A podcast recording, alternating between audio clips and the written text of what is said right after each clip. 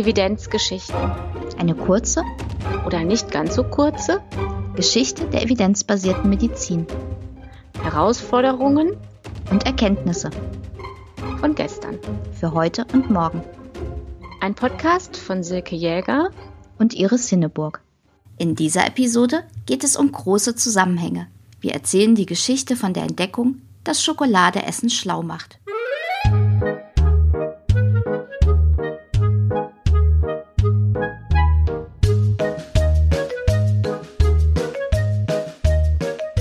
Wir befinden uns im Jahr 2012.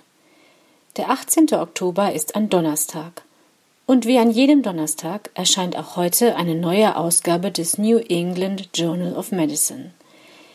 Wer durch die Ausgabe blättert, findet in der Rubrik Occasional Notes eine aufsehenerregende Studie. Sie widmet sich einem sehr wichtigen Thema. Welchen Einfluss hat der Konsum von Schokolade auf die kognitiven Fähigkeiten? Um diese Frage zu beantworten, hat der Kardiologe Franz Messerli Daten recherchiert. Er stammt aus der Schweiz und arbeitet zu diesem Zeitpunkt an der Columbia University in New York. Als Schweizer hat er natürlich eine Leidenschaft für Schokolade, besonders für die dunkleren Sorten. Und da liegt seine Frage natürlich nahe. Lässt sich eine Forscherkarriere mit Schokolade fördern? Was hat Messerli genau gemacht, um mehr Klarheit zu gewinnen? Er schaute sich für verschiedene Länder der Welt eine Reihe von Daten an. Wie viel Schokolade haben die Bürger des Landes gegessen? Und wie viele Nobelpreise haben sie bekommen? Als Messerli diese Daten gegeneinander aufträgt, erkennt er einen auffälligen Zusammenhang. Seine Analyse zeigt eine sehr gute Korrelation zwischen dem Schokoladenkonsum und der Anzahl der Nobelpreise. Also je mehr Schokolade in einem Land gegessen wird, desto mehr Nobelpreisträger bringt es hervor. Aus irgendeinem Grund scheint Schweden jedoch ein Ausreißer zu sein. Deshalb schließt Messerli diese Daten konsequent aus. Dadurch wird die Korrelation sogar noch besser. Schließlich kann er den Effekt sogar noch quantifizieren. Rund 400 Gramm Schokolade pro Kopf werden benötigt, um einen Nobelpreis mehr zu erreichen.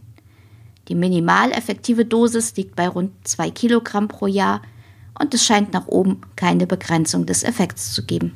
Es gibt also eine klare Dosis-Wirkungsbeziehung und sogar eine biologisch plausible Erklärung für den Effekt.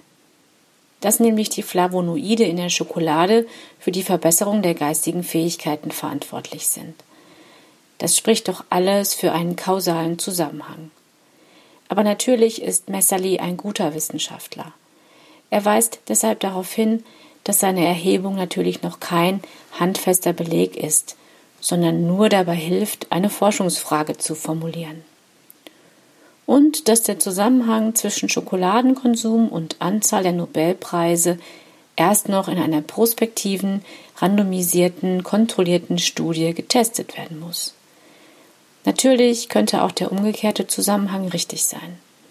Dass nämlich Menschen mit hervorragenden geistigen Fähigkeiten die gesundheitlichen Vorteile von Schokolade besser erkennen und deshalb mehr davon essen.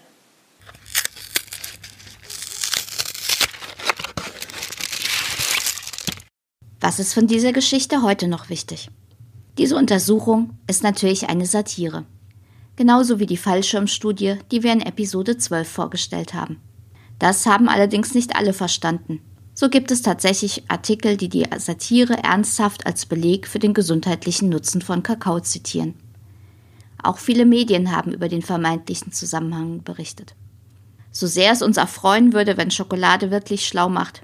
In der Studie gibt es gleich mehrere methodische Probleme. Sie kann diesen Zusammenhang also beim besten Willen nicht belegen. Da ist zum einen der ökologische Fehlschluss. Messerli hat aggregierte Daten für den Schokoladenkonsum auf Länderebene verwendet und daraus im Spaß Schlussfolgerungen für Einzelpersonen abgeleitet. Ob aber die Nobelpreisträger im Einzelfall tatsächlich besonders viel Schokolade gegessen haben, lässt sich an diesen Daten gar nicht sehen. Vermutlich steckt in der Auswertung auch jede Menge Informationsbias.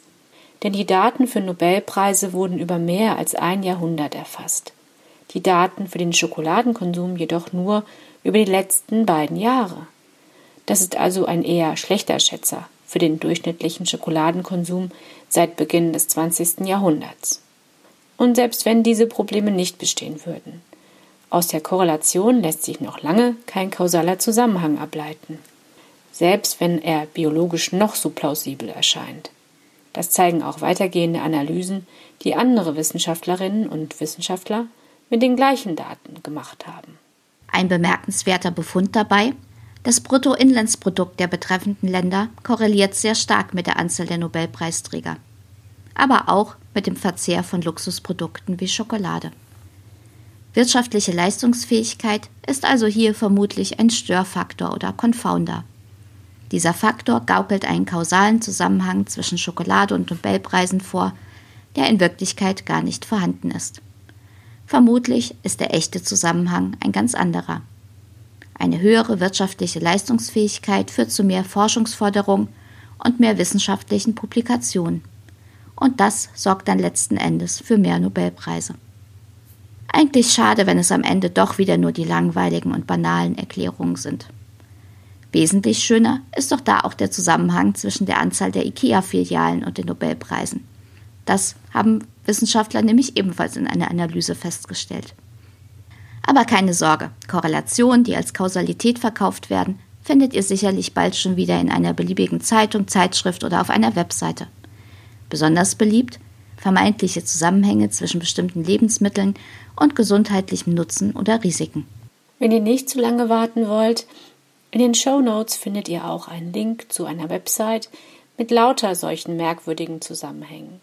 Sie heißt Spurious Correlations.